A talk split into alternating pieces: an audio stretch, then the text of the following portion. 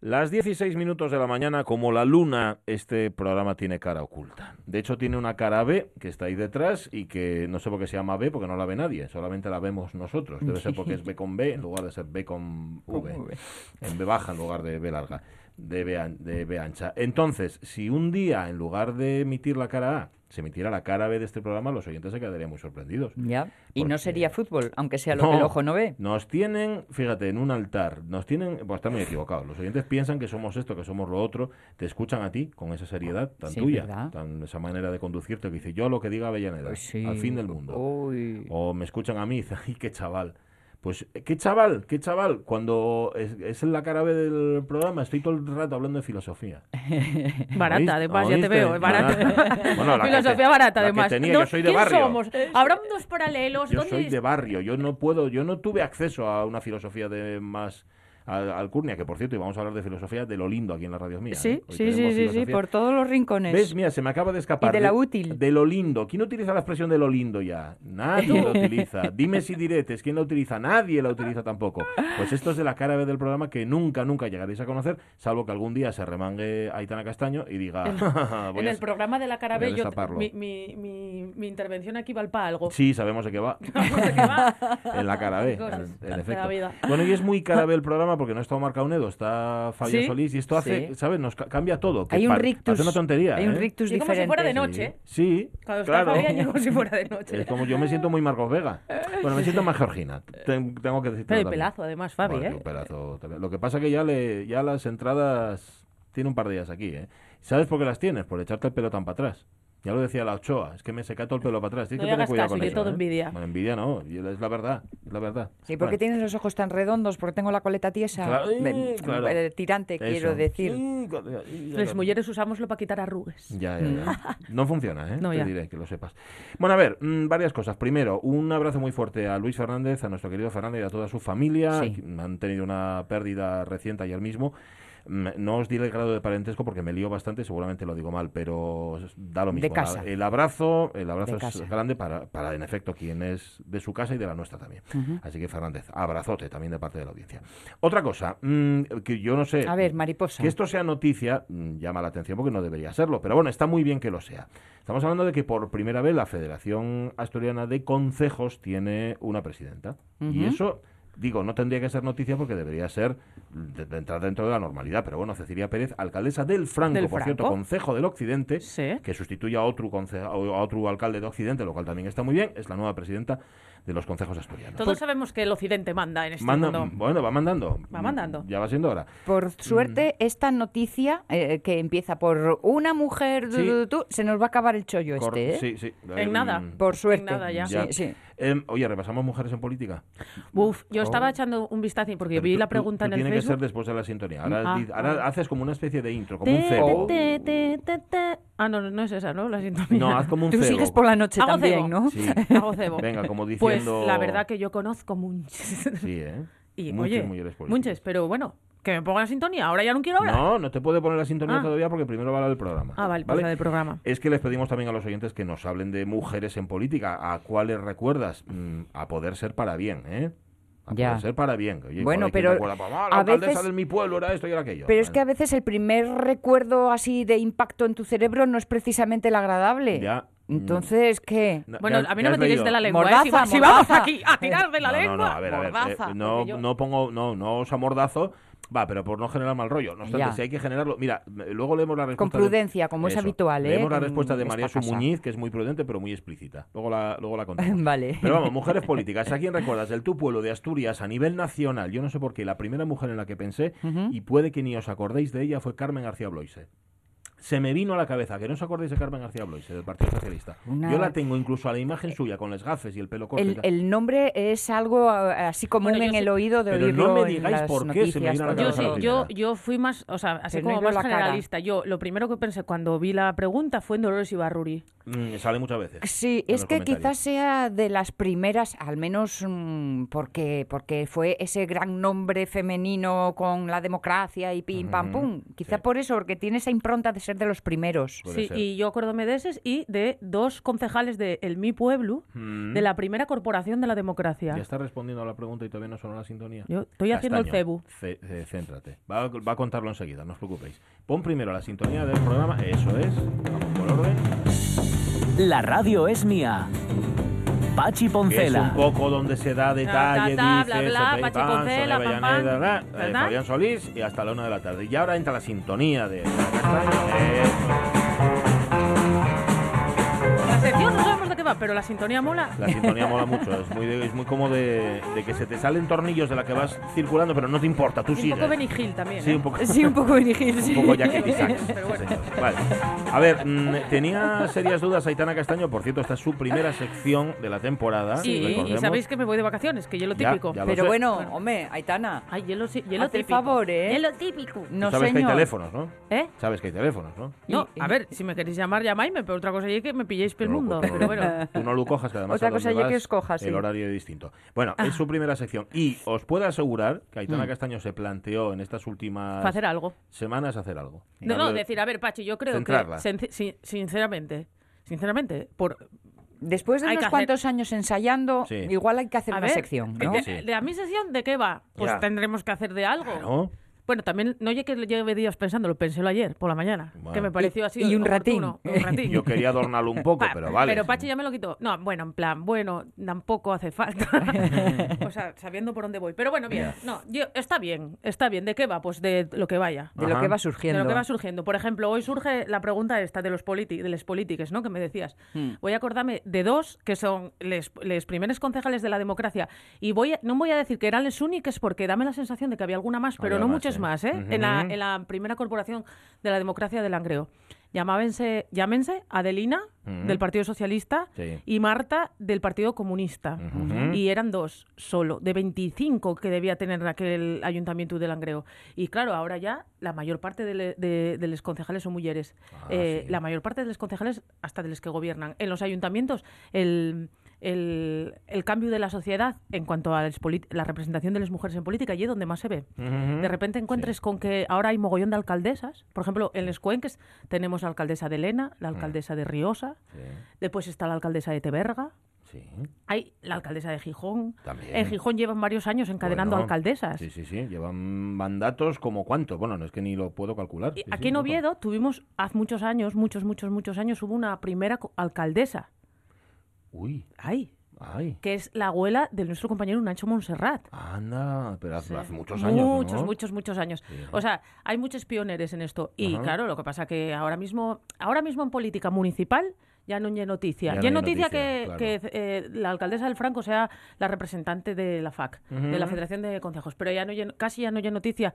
Adiós, gracias, como Ya, dicen. Claro, de que haya claro. mujeres, de que haya mujeres tal. Y después ya, si queréis, entrome en barro. Entro en Mm. el barro. Bueno, ¿ahora qué vas a contar?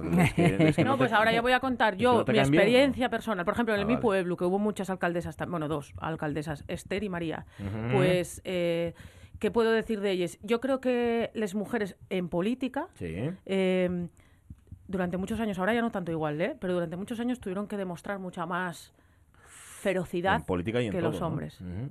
Ahora ya no, ahora todo. ya tal, pero bueno. Y, y yo- yo tengo, a mí es algo que yo creo que les, les neñes de, de los años 80 a lo mejor no nos planteábamos ser alcaldesas Ya. y sin embargo ahora sí. Yo, por ejemplo, sabes que me estoy planteando presentarme en elecciones en el 2027. ¿No lo sabes este tema? No, no sabía Sí, sí. nada. Bueno, pero, sabía Pero que- tenías ya partido y todo decir, acordado. se llama- ay, no. ya- No.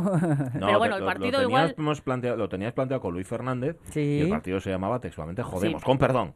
Pero no, vas- o sea, puede ser jodemos. Todavía no lo Vale, tenemos. vale, no ya hace falta que lo repitas. Pero, pero sí, sí, 2027. Ujú. Esto es- está planteado así encima de la mesa. 2027. Sí, sí. Ajá. Como asociación de electores de momento. Ya te- tenemos Bueno. candidatura y todo ya. 2027 porque el 2021, que son los siguientes, Ya. no, 2023, que son los siguientes, parecíanos pronto. Ujú. A, a mí 2027, píllame ya casi con los 50 años. Te estás hablando de municipales y autonómicos. No, no, yo de municipales, al, Claro, a la alcaldía de mi pueblo, de Vale, Langreo. Vale. vale. Y Bueno, salvo, salvo que te llame Rejón. Igual te pega un telefonazo Rejón. Bueno, o y- no solo y- el Rejón, pues llamaba mucha gente. Bueno. Santiago Abascal también me Tú no te llamar. pusiste a disposición de nadie. No, No hiciste, no hiciste como esto- Llamazares. esto no hiciste ya como lo Llamazares, nuestro. que Oye, yo llamo a Rejón, ¿no? mañana, ¿A Llamazares, quién? Sí. Sí, a Gaspar. ¿Y qué te dijo? ahí.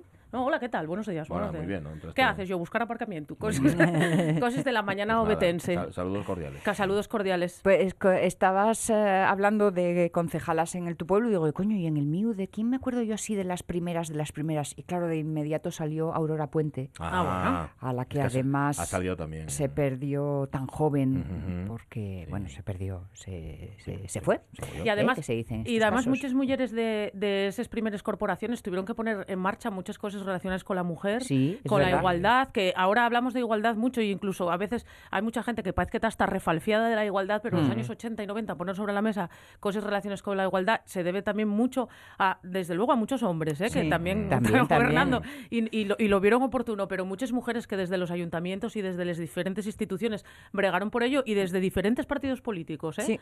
Esto, esto es así. Y bueno, entonces, claro, a ver, y es que a mí eh, préstame muchísimo hablar de, de estas mujeres y hacer reportajes. Cuando eh, se hicieron los 25 años de la corporación, de la primera corporación democrática de Langreo, que yo saqué, hicimos un reportaje de los eh, concejales y tal, hablé con Adelina y con Marta y claro.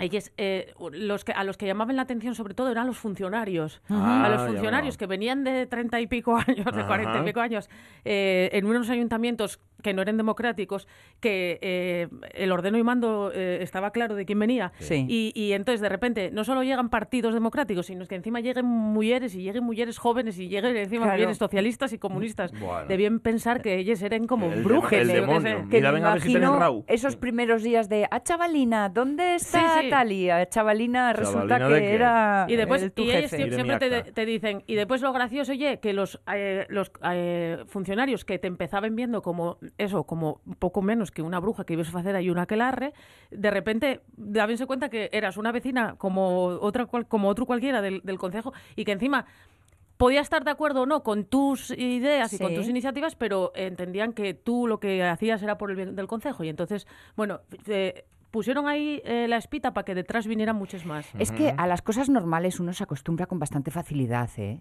Y después que eh, lo que lo que no es normal ye que el 50% de la población, que somos las mujeres, no tuviéramos representadas en, Pues- en las diferentes Pues instituciones. claro que sí. Pero mira, hace años, cuando hubo las elecciones, eh, cuando hubo las primarias para elegir eh, el candidato demócrata a las, a las elecciones eh, en Estados Unidos, que se, eh, se disputaban Hillary Clinton Y y, Obama. Barack Obama, Sí. eh, yo leí una- un artículo de Soledad Gallego que decía, la directora del país, que decía que el mundo estaba más preparado para un presidente negro que para una un presidenta mujer. Es verdad. Pues, eh, Y, pues y ma- yo efectivamente me lo creo. así fue. Y entonces, bueno, pues yo creo que poco a poco estará preparado para una presidenta mujer Estados Unidos e incluso la ONU. Mm. Hablábamos de nombres inmediatos que surgen en tu cabeza. La pasionaria, mm, rápidamente, y Thatcher. Y Fueron Thatcher. los dos nombres que ahí hicieron ¡poc, poc! Ujú.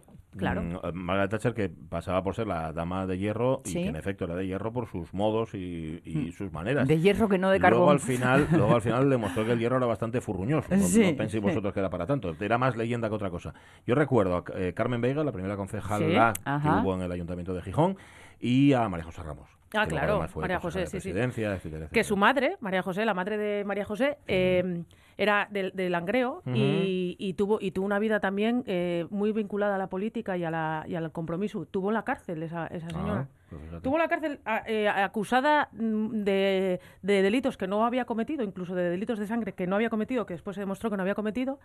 Y, y tiene, y tiene una, una plaza en Mm. Sama. Mira, una plaza a su nombre, Ujú. Ángeles Rubiera, Mira, que lo Ahí sepáis. está, claro que sí. Y luego, ¿sabes de quién me acuerdo? De las secretarias. De las secretarias de, en, en cargos políticos, ¿eh? O sea, de las secretarias de, de concejales, por ejemplo. Estoy pensando, yo- claro, que era a quien te tenías que camelar Claro, para, que para acceder al concejal de Yo recuerdo con muchísimo cariño a Luisa, la concejala de Jesús Morales, el que era el eterno concejal de urbanismo del Ayuntamiento de Gijón, que era, era lo, lo- lo mejor de lo mejor de lo mejor. De Es que que, te dejaba pasar y... "A la, venga, Claro. calla ahí". Pero yo no te dije nada, ¿eh? Yo no te- voy a pasártelo, pero no oye cosa mía. y tal, ¿no? Le, le secretarias y sí, sí, son lo mejor. O sea, lo primero que hay que camelarse y es siempre a los bedeles de los ayuntamientos y a Mm. las secretarias de los de los alcaldes. Mm. Eso está claro. Y además, ellas te van a te van a decir, te van a hacer Sí. mucho más que incluso los propios concejales o Ujú. alcaldes. Está claro. Las Sí. secretarias mandan. Mucho, muchísimo. Las secretarias Mandan. Bueno, Bueno, vaya, vaya repasín más guapo. Sí, oye, repaso ¿eh? guapo. Que acabamos de pero hacer, después lo vas a hacer, seguir haciendo, ¿no? Sí, claro, Ah, claro. A las quieres 11. escuchar a la Les hemos preguntado a los oyentes y a ver qué nos cuentan. ¿no? Antes de marchar, ¿puedo acordarme un segundín de los Acuérdate, chavales de Es Vesuvius? tu sección. Bueno, pues voy a acordarme un, chava- un poquitín de los chavales de Vesuvius. que Hoy ayer- hay reunión, ¿no? En Londres. Pues mira, se tuvo que se, hoy la reunión en Londres y mañana. Hoy Ah, se, ah, vale, había vale. reunión en el SASEC, pero se suspendió sí, porque ayer a la vuelta de, de la manifestación que hubo aquí en Oviedo falleció un trabajador de Vesuvius eh, de un infarto en la eh, uno de los trabajadores de Miranda de. Ebro, que habían venido a apoyar a los asturianos y se llamaba David, tenía 39 años, murió de un infarto en la carretera, el prove y la verdad, yo están la verdad que tan los chavales de Vesuvius eh, ayer estaban muy contentos porque había salido muy bien la manifestación, habían tenido mucho apoyo, pero la tensión de estos días con esta mala noticia, la verdad Sí. es que hoy están pasándolo bastante mal. Entonces, bueno, pues un recuerdo para ellos y a ver si conseguimos entre todos que el- la factoría, una factoría que tiene 3 millones de euros de beneficio, pues que no cierre. Ya, ya. Por lo Así menos no. ese argumento Sí. eh, que se emplea de forma tan torticera. ¿Y tú crees que la reunión de Londres puede tener... Pues es que yo creo que los de los responsables de Vesuvius tienen las cosas muy claras. Sí. Los responsables de Vesuvius tienen 2.800.000 euros de beneficio en la planta de Riaño, pero quieren tener más. Ya. Entonces la van a llevar, se la quieren llevar a Polonia. No tiene más, no tiene más ciencia. Es que como a veces los números se emplean como argumento Claro, y luego, sin embargo, están escondiendo otras realidades. Esto por eso no, el argumento no es el dinero, el argumento es el más dinero, directamente. Entonces, se la quieren llevar a Polonia o a un país del este porque los sueldos son más bajos. Eh, total, que dejan aquí a, a gente en, el- en la calle y, y van a, a pagar mucho menos y en unas condiciones mucho peores en Claro. otro país de, de Europa. Además, no ni siquiera es de, de- de Asia o de África, que podría ser infinitamente peor. Ya. Así que, entonces, yo mm, no quiero, de- no, no me gusta poner en este tipo de situaciones ni un gramo de esperanza, No. porque el- lo mejor es ponerse en el peor de los escenarios y todo lo que sea para bien es ganancia. Eh, yo creo que Vesuvius no se va a quedar en Langreo. Lo que confío es que haya la posibilidad de que otra empresa coja la factoría de Langreo, Vale. como pasó con Alcoa, por y, ejemplo. y si se va a ver cómo, ¿no? Por lo Y menos. si se va a ver cómo, porque claro, son empresas que a lo largo de los años reciben eh, ayudas, en este caso de los fondos mineros, eh, y que justo cuando se acaba el plazo en el que esas ayudas deberían devolverse si no se cumplen los objetivos, eh, cuando se acaba ese plazo, que ya no es obligatorio devolver las ayudas, ellos deciden marcharse. En este caso, Vesuvius alega que todo lo que recibió eh, lo- lo- cumplió los objetivos. Sí es cierto que muchas de las convocatorias que hubo de ayudas mineras, eh, Vesuvius las rechazó porque entendió que no las necesitaba, pero bueno, es una cosa más que relacionada con el dinero en sí, con el bill metal, que Sí. también eh, está relacionada con el neoliberalismo que nos explica ahora mismo, ¿no? Que, que- que es lo que explica. Es una pena que, bueno, supongo que la reunión del SASEC se realizará más adelante, Sí, ¿no? sí, su- sí, sí, se va a realizar. Lo que pasa que, bueno, hoy por deferencia a esta situación Lógico, complicada, lógico. pues eh, Lo digo porque me parece un trabajo muy importante el que se hace desde el SASEC, el intentar encontrar un espacio donde la conversación sea posible y con eh, personas profesionales para la mediación. hay, hay tres puntos ahora en Vesuvius. Está esa reunión del SASEC, hay una reunión en Londres esperada entre el Principado y la dirección de Vesuvius y hay una reunión en, la, en Bruselas entre los res- representantes de los trabajadores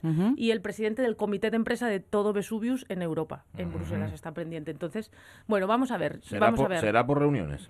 No, será por reuniones y será por lucha, porque por estos chavales, Ya, ya lo otra sé. cosa no, pero ayer se hicieron una pateada Ah. llevando por toda, por media Asturias desde Langreo hasta aquí su reivindicación. Entonces, bueno, aunque yo no quiero poner es, eh, optimismo, Sí. sí que quiero Sí, tener esperanza al un poco de ¿no? esperanza. Y entonces vamos a, a dejarlo ahí. Y como dicen en la bola de cristal, solo no podemos, pero con amigos sí. Entonces, si estamos todos juntos, pues a lo mejor, Sí, señor. Aunque no seamos amigos. aunque no seamos amigos. Aliados. Vamos a dejarlo ahí. Bueno, Digo, tú yo- también, ¿cómo eres? No Tú- me habla de todo. Tú dijiste me quedas amigo mío, ¿eh? No, ya. Pero engañete. Y es boba.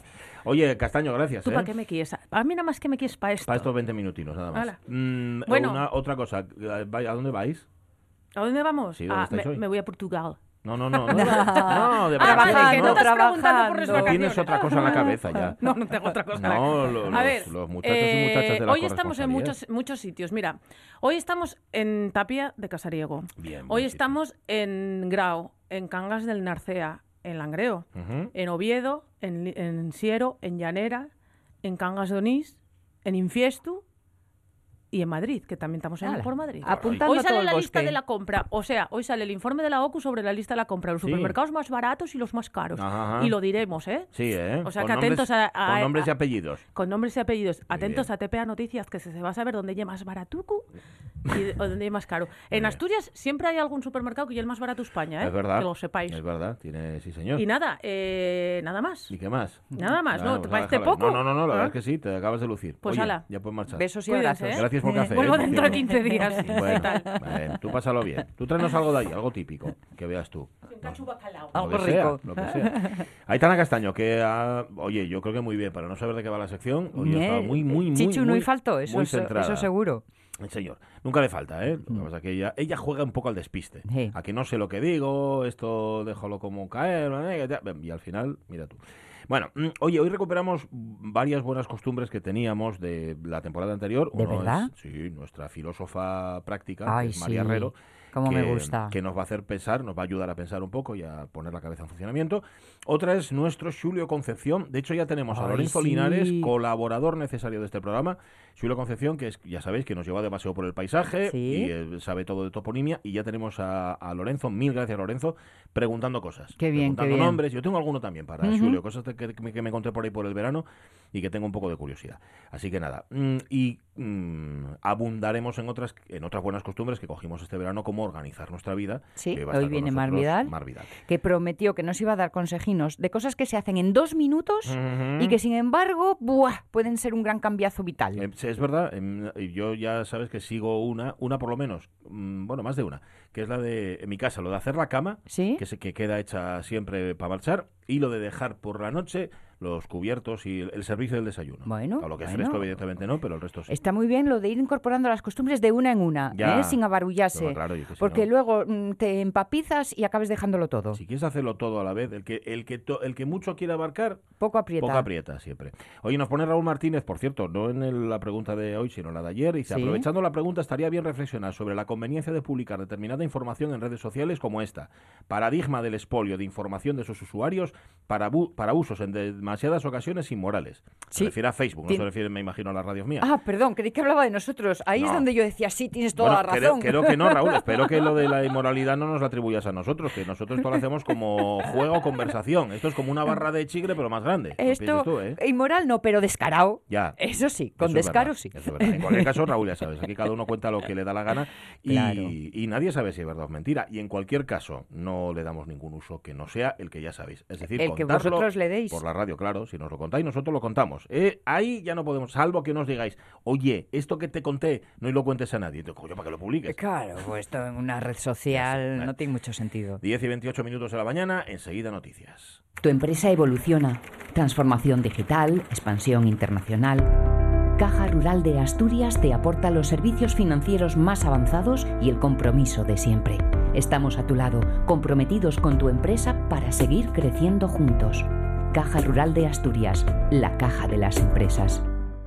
La radio es mía. ¡Ay! ¡Ay, ay, ay, ay! ¡Ay, ay, ay, ay, ay, ay, ay! ¡Ay, ay, ay, ay! Con Pachi Poncela.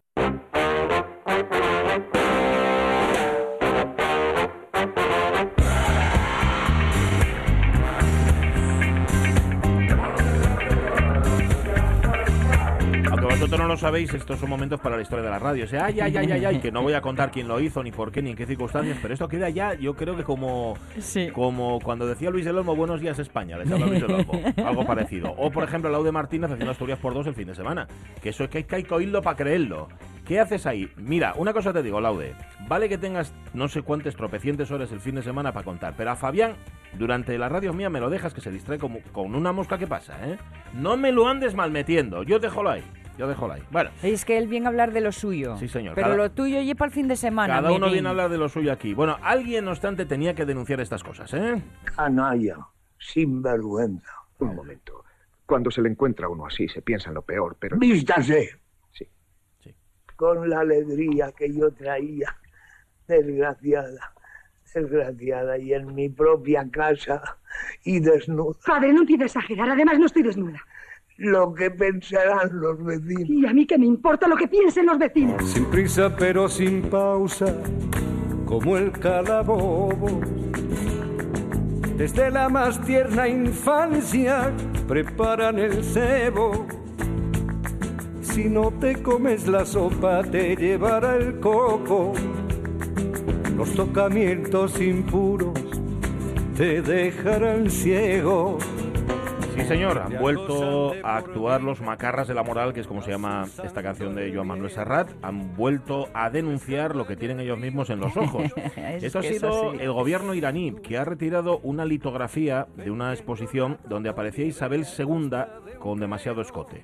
Isabel II, la reina de España, no Isabel II de Inglaterra, sino la nuestra. A ver, eh, es una litografía del año 1858. Aparece la reina con un vestido con escote, con hombros al descubierto. ¿Esto es lo que se llama un escote palabra de honor? ¿O no necesariamente? Sí, Sí. pero ¿sigue por los hombros o sigue para No, abajo? no, pero ¿eh? tiene que sobaco. seguir hacia abajo sin tirantes y sin nada. Vale, bueno, este Eso es palabra de honor. Vale, pues que este- yo sepa, ¿eh? igual estoy metiendo a gamba, Bueno, es, pero... un, es un escote en cualquier caso mm, generoso. ¿eh? Vale. Bueno, pues el gobierno iraní lo ha retirado de la exposición que el Museo Arqueológico de la Diputación de Alicante, el MARC, acaba de inaugurar en el Museo Nacional de Irán, en Teherán. Me imagino que esta es una de estas colaboraciones entre museos e instituciones y demás. Es una de las 283 piezas de la colección Alicante, Patrimonio Arqueológico de España, Tesoros del MARC, que se inauguraba estos días en el Museo Nacional de Irán. Lo inauguraba, de hecho, el ministro de Cultura de este país, que se llama Ali Ashgar Monesam, y que se va a exhibir en la capital persa hasta el 8 de abril de 2020. Se va a exhibir todo, se van a exhibir 282 piezas, Capicúa, porque esta la han quitado. Recoge la visita a Alicante de la Reina, en concreto el 25 de mayo de 1858, con motivo del primer viaje en ferrocarril de la línea con Madrid. Aparece la Reina en el centro de la imagen, rodeada por decenas de personas que celebraban el acontecimiento junto en- justo en el momento en el que le tienden una bandeja con manjares. No se ve si se abalanza sobre ellos Mm. o sencillamente, bueno, para una ocasión tan especial y con su marido, el su maridín Francisco de Asís de Borbón a su izquierda, la litografía refleja el poder que ostenta esta mujer en la España de mediados del 19, ataviada con una corona y un suntuoso vestido con escote y con los hombros al descubierto. Pues bien, la han quitado, la han guardado y no se va a enseñar. Ha sido embalada de nuevo depositada en los almacenes del Museo iraní hasta que una vez que concluya la exhibición del Marque en abril, regrese a España junto con el resto de la colección. La verdad es que es digna de que busquéis la litografía y la veáis porque, Vamos, mm, porque vamos, sí, exacto. Eh, que me pongo nervioso solo de ver el escote de la reina Isabel II. Pero ya sabéis, ya sabéis, es lo que está en los ojos del que mira, en este caso del ministro iraquí, de, iraní, mejor dicho, y de todo su séquito. Todo país civilizado, no obstante, debería tener alguien que vigile estas cosas, hombre. La denunciaré al departamento de moralidad. Eso. No se enfade, simpático amiguito, no lo volveré a hacer. Y si me lo promete, tal vez le permita hacerme aquellas fotos de que hablamos. ¿Cuándo? Algún día. Algún día. ¿Cuándo hablamos o cuándo me las haces? Algún día. Los chulapos del gazapo, los macarras de la moral. Departamento de la moralidad, chavales, eso no estaría de más, porque hay una cantidad de inmoralidad. ¿eh? Sí.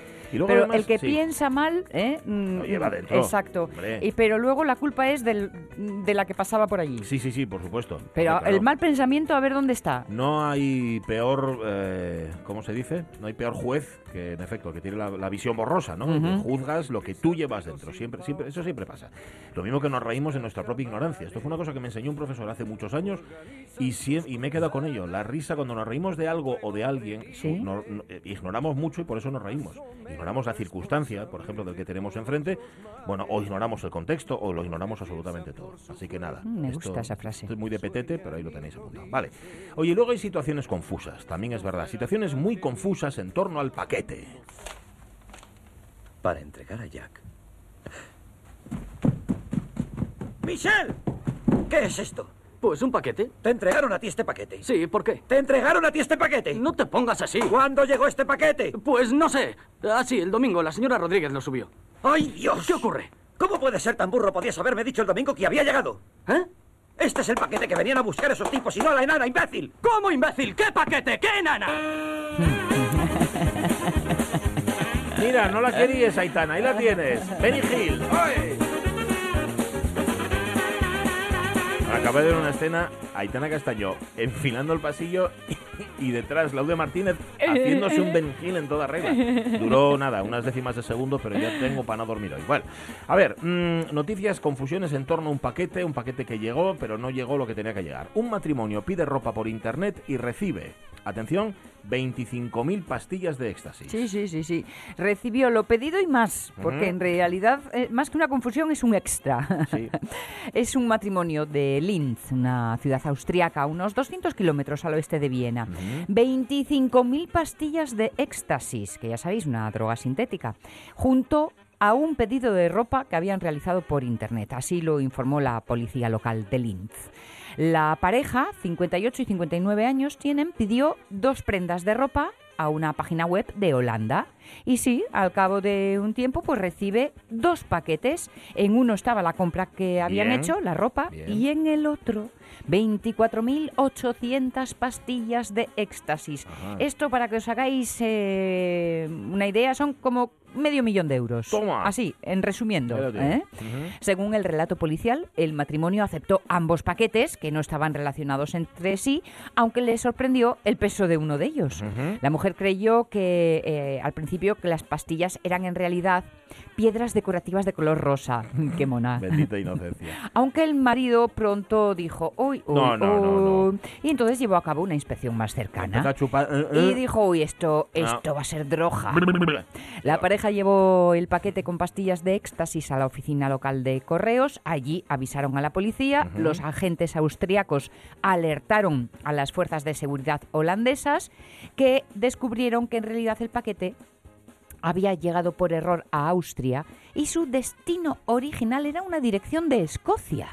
La policía escocesa detuvo a la persona a la que estaba dirigido el paquete, mientras que los agentes holandeses siguen investigando quién envió este paquete desde Holanda Ajá. y también cómo se produjo el error Ya. que llevó el paquete a Austria. Ya, ya, ya, qué lío, Vamos, ¿no? mucho paquete y mucho error Sí, señor. y todas esas cosas. Sí, señor, pues mucho cuidado, cuidado, ¿eh? no equivocarse con el paquete. Hombre, eso es el paquetín. Tú me hablas del paquete.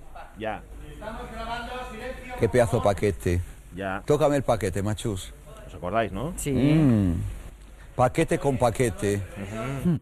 Eh, fue muy criticado Parada en su momento Sí. porque mm, en una claro, esto- Por esto se hacer lo una cogieron broma privada. por hacer una broma privada la cara B de los programas de la radio Sí. de los programas de la tele que Como tú si no dijéramos todos Claro. tonterías Mm. en nuestro pequeño mundo. Claro, pasa que da un poco de cosuca lo de tócame el paquete Machus y no, no sé quién es Machus, pero bueno, que esto se hace habitualmente también. Nosotros no, ¿eh? Pero fuera del programa a veces sí.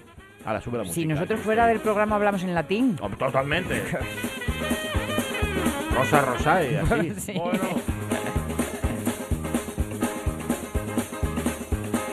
¿Cómo me gusta a mí esta música? Me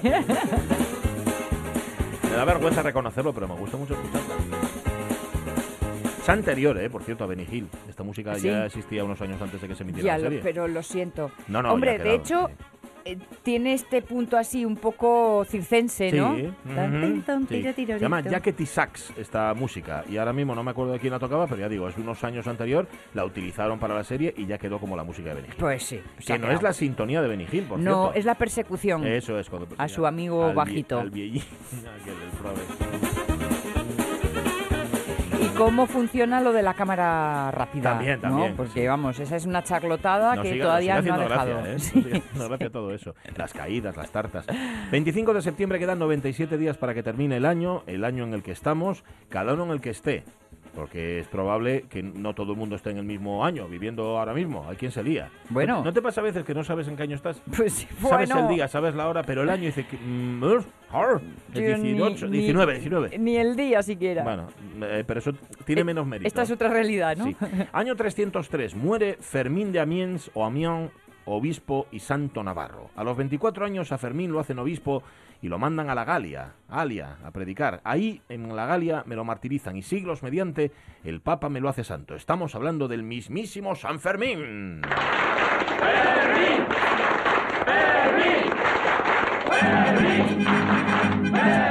Ya se escucha el primer chupinazo. San Fermines, San Fermines, levantemos todo nuestro vaso y al santo brindemos después. Los de la paz y sin dormir, ya van corriendo por la estafeta y los coricos por detrás. Vaya revuelo que se valían. Confundiendo la Vaya revuelo que se va a liar. Eh, también otra expresión. Mira que la música coral vasca tiene tanta fama y tal. Sí, la. Navarra, de toda esa zona. sí, sí, Exacto. Y sin embargo, yo siempre que pienso en, mu- en música popular mm, vasca, Sí. Lo- me la imagino siempre así. Así, eh, todo Oh, eh, paisanones, sí. ¿eh? Sí, señor, hay puestos. Grave y. Sí, señor. Oh, ¿Eh? Después de haberse comido un chuletón o antes. o antes y después. Ya veo. 1690 y nos vamos hasta Estados Unidos. Allí Benjamin Harris publica la primera revista estadounidense y se llamaba Public Occurrences Both Foreign and Domestic. Ajá. O sea, eh, sucesos públicos propios y ajenos. Eso es. Así una traducción un poco simultánea, pero... ¿eh? Sí. La publicación fue la primera y la última Ah, vaya. porque se consideró ofensivo su contenido. Por Dios. Porque, chico, de verdad, es que hay por ahí cada revista. Cojo un ejemplar del Time y otro del Commentary, Saturday Review, eh, eh, veamos, Newsweek y un- una de estas. Hmm. Me llevo estas. 50, esto hace un dólar, un dólar y cuarto. ¡Eh, Ralph! ¿Cuánto vale orgasmo? Envuélvalas, hombre. ¿Eh? Orgasmo, este señor quiere un ejemplar. ¿Cuánto vale? Estoy haciendo un estudio Sí. sociológico sobre la perversión. Quiero prevenir a la juventud precoz. Muy bien. Sí, señor, para que no le pase lo mismo que me pasó Que a mí. me está ¿no? pasando a mí, sí, Correcto. exacto. Año 1821 era domingo en Trípoli, en Grecia, en el marco de la guerra de independencia griega, sucede el tercer y último día de la masacre de Trípoli. Desde el viernes, estábamos en domingo, el ejército griego tortura y asesina a 30.000, Toma. 30.000 hombres, mujeres y niños civiles, la mayoría turcos y una minoría de judíos. El horror, ya veis, no es nada nuevo. Créeme, querido Shelley. El horror es la única realidad que sustenta nuestra existencia. Este que habla, seguramente el que le hablaba a Shelley, seguramente era Lord Byron, que se murió en esa guerra. Murió en el año, creo que fue además en el 21, en 1821, en la guerra de independencia de Grecia. Sí, el horror ya lleva muchos años. El horror. El horror. 1868 en Ginebra, en Suiza, se crea la Alianza Internacional de la Democracia Socialista, de inspiración anarquista. La anarquía no trae nada bueno. O eso dice. Bueno, eso es muy, malo. cuanto que se encuentran un poco ellos dueños de la situación, no hacen más que echar las patas por aire, hacer el bestia, ¿Eh? convertir a, destruir lo que teníamos, convertir a las mujeres en prostitutas, todos los tíos en invertidos, con esta libertad, con la pornografía. este lleva, toda, lleva toda la semana riñendo No este, para. ¿eh?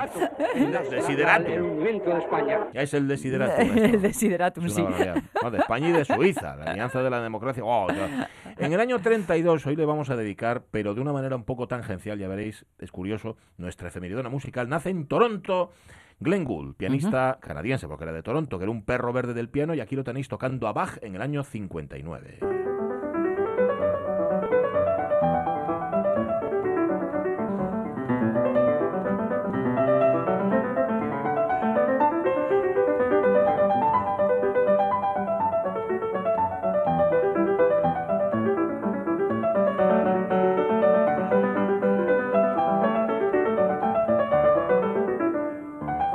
Te pasa que escuchando esta música quieres o bien aprender a tocar el piano o, o bien ponerte una peluca y ir por ahí, ¿no? Gritando viva Bach. ¿No, no te parece que es, es todo tan limpio, tan bien hecho?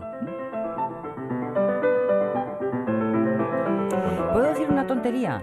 Por Bueno, favor, déjame. Tú di lo que quieras. Mm, Siempre me puso muy nerviosa el piano, Sí. eh, escuchar eh, interpretaciones al piano, por, por, esa, mm, por esa evidente separación de las notas. No sé cómo decirte, me gustan más los instrumentos de cuerda porque Ah. va todo como más fluido, más... al- Aquí es Claro, Bueno, ta- también ta- es verdad, ojo, también es verdad que está tocando eh, el piano, está tocando a Bach en el piano. Y, y esto, originalmente, que estas son las variaciones Goldberg, estaban pensadas para un clave. En un clave, esto nos lo podría contar muy bien nuestro Miguel Fernández, que mañana vuelve. Tiene otro estar, ¿no? Tiene- Claro, se toca, digamos, como, como más estacato. Tú no puedes, digamos, en- engomar el, sonido, darle. ajá. Tal vez sea por eso, ¿eh? Pero bueno. No lo sé, no lo sé. No obstante, luego escucharemos a Gould en otra vertiente suya y además una vertiente eh, radiofónica. Peculiar. Sí, le encantaba la radio a Glenn Gould. Muy Bueno, bien. Luego lo contamos. ¿Qué más? Nos vamos hasta 49. Nace en un lugar de La Mancha de cuyo nombre no soy capaz de acordarme, un cineasta y guionista español. Ajá. Guionista él. Sí. es cierto. Pedro Almodóvar. ¿Te hablabas de perros verdes? Pues él lo es, del cine.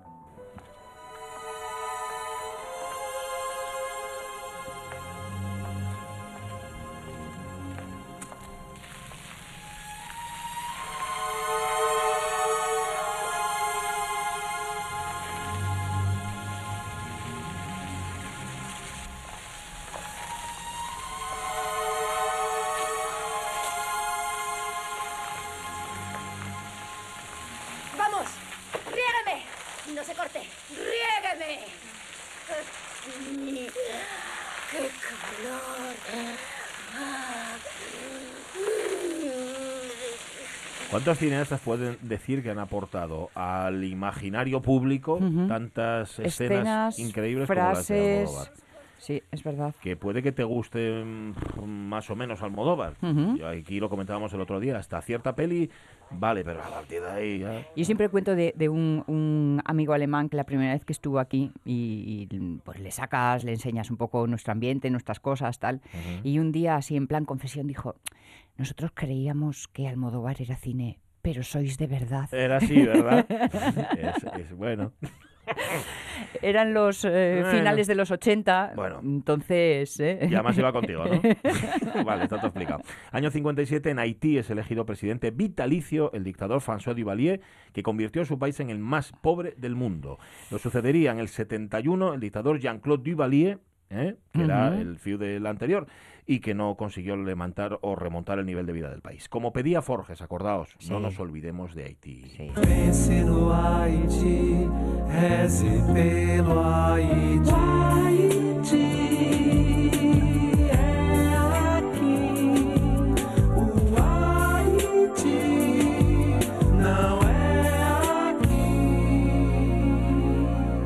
Ay, acordaos de Haití. Sí. Hacer- hacedme el favor. Y acordaos de los Duvalier, sobre todo. Banda de sinvergüenzas. Y Nos vamos al todas. 2005 para terminar. Mira, mira, mira. Yo creo que es momento histórico. Ahora, ahora, ahora. Gritando Ahora. Fernando. El toma. Ahora, se le ha quitado toda la presión del Ah, se ha quitado Ahí el está, casco todo, con todo. tranquilidad. Tiene a todos los suyos ahí. Me imagino cómo tienen que estar en su casa. Mira su la cara, madre, su saltando abuela que le va a tocar pagar merienda otra vez. Fernando número uno salta del coche. Sí, señor, hace 14 años. Madre ¿eh? mía, está que no cabe en el mono. En Brasil. Absolutamente después Llegaba tercero. Ahí está McLaren que sucede. Llegaba tercero, pero se convertía ese día en campeón del mundo de Fórmula 1. Fernando Alonso, el más joven de la historia. Fíjate. En el año 2008 ya, ¿quién llegó? Y ganó Hamilton. ¿Puede ser? No lo sé. Bueno, da igual. Y el único español en conseguirlo, de momento. Cada día, cada entrenamiento, cada jornada, en cada ajuste, en cada tornillo, en cada muesca nueva, trabajando para conseguir esto. Sí, Victoria, señor. victoria. Está bien posición recordarlo, ¿eh? Está bien lo que dice Lobato, eso de que sí, sí, fue Fernando Alonso, pero todos los que tiene detrás Exacto. también trabajaron para hacerlo posible. Un gran equipo, sí señor. Pues nada, 14 años hace de esto. ¿Qué más? Bueno. 11, no, 11 menos 12, 10 y 48. Hoy vamos a pensar mucho. Hoy toca filosofía.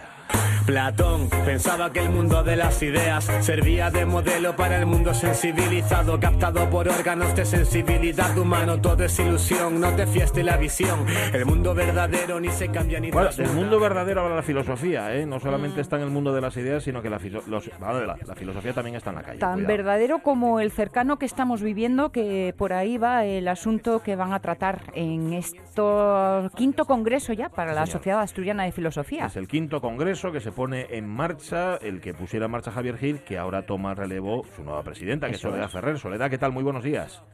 Buenos días. Bueno, está- Bienvenida. La filosofía está en la calle y si no está en la calle, mm, se queda así en el mero ámbito de la especulación, ¿no? Mejor en la calle, vaya. Sí, sí, precisamente ese es, ese es el objetivo principal de nuestra asociación, la Sociedad Asturiana de Filosofía. Lo que quiere es sacar la filosofía del ámbito meramente académico y, bueno, los socios somos tanto profesores de universidad, profesores de instituto como estudiantes. Bueno, es una asociación plural que intenta precisamente acercar la filosofía pues a la sociedad. Populismo, título, sí, eh, eh, eh, lo, lo iba a comentar. Coméntalo tú, Sonia. No digo, es que el título de este año, Pachi Soledad, no puede resu- resultar más atractivo, sobre todo eh, en los tiempos que corren. Populismo y democracia radical. ¡Oh, la, la! Ya, bueno, es que cada año hacemos un, un congreso, esto es un, es un congreso anual, y este año es sobre filosofía política, sobre política, ¿no? El año pasado lo hicimos sobre otro asunto, ¿no? Y bueno, es verdad que se habla últimamente de un auge de la política, ¿no? Por eso lo dices que no puede resultar más, más actual, ¿no? Hombre. Y sí, y entonces, bueno, pues este año lo dedicamos a esto, ¿no? Ajá. Soledad, ¿nos vais a ayudar a definir los filósofos qué significa, cuál es el significado real de radical? Porque an- anda que no se ha tergiversado y, a- y anda que no hemos Ya. contribuido los medios a tergiversarlo, ¿eh?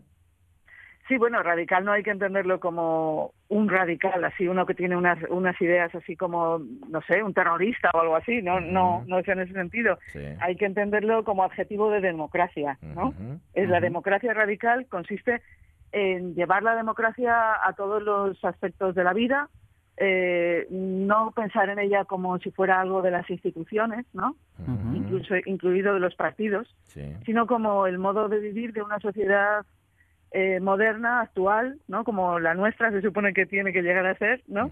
Eh, bueno, pues que, que no tenga que ver solo con las instituciones, con votar cuando hay que votar, con, sino que sea un modo de vivir eh, la vida en común, ¿no? La sociedad. Quizá la cara B o el lado oscuro podría ser entonces el populismo. Bueno, es que el término populismo está hoy en día muy también, ¿no? Muy usado, pero tiene tiene dos sentidos, ¿no? Hay eh, bueno, nosotros desde la filosofía más bien nos referimos a bueno, a la obra de Laclau y Muffe, Chantal Muffe, que son los filósofos que, que han hablado del populismo. Laclau era un filósofo argentino, ¿no? Que bueno, murió hace unos años en Sevilla, precisamente en España.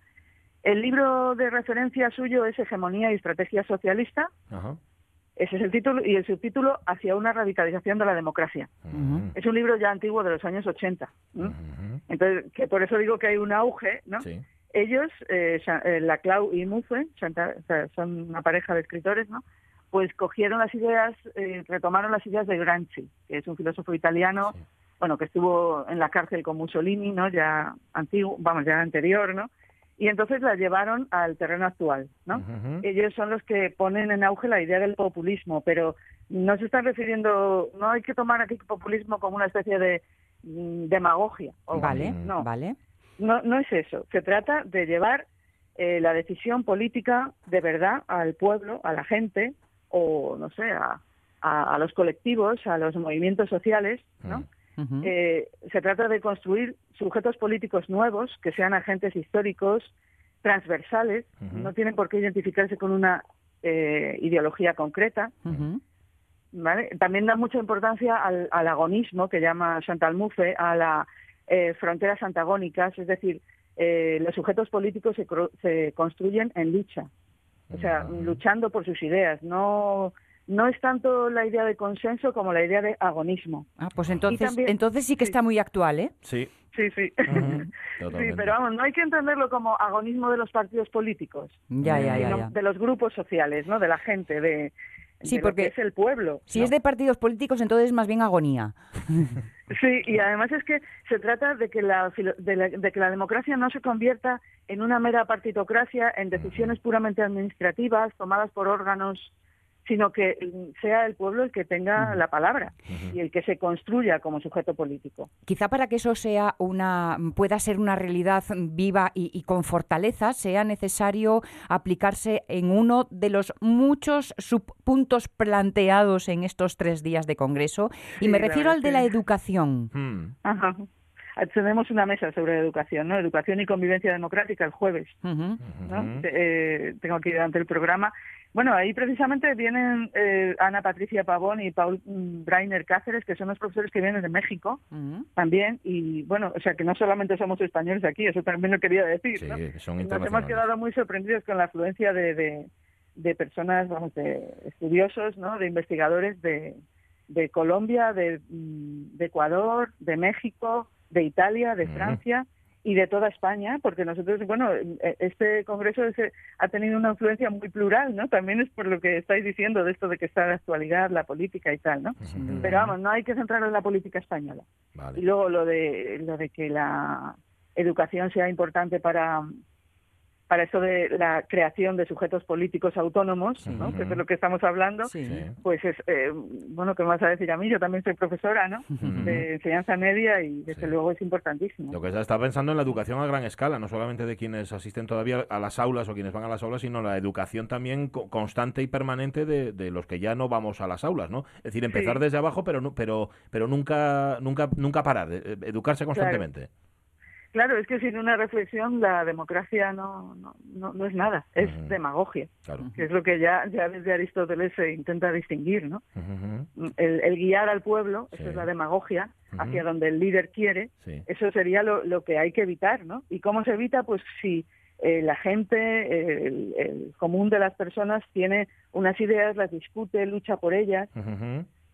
Y si no Eso- de eso es de lo que se trata. Y si no entendemos la democracia como algo ya fosilizado, sino como algo que está avanzando. De hecho, vais a hablar también sobre los desafíos que tiene la democracia, ¿no? Sí, desafíos de la democracia. Por eso es lo de radical. La democracia Ajá. radical consiste en esto que acabas de decir tú, ¿no? En algo que avanza, que está siempre por definir, por construir, ¿no? La idea de una democracia constructiva. Entonces, claro, se, se trata de que avance y para eso tenemos que discutir, tenemos que pensar. Fíjate, la cantidad de estudiosos que vienen aquí están tratando este tema en, en todos sitios, ¿no?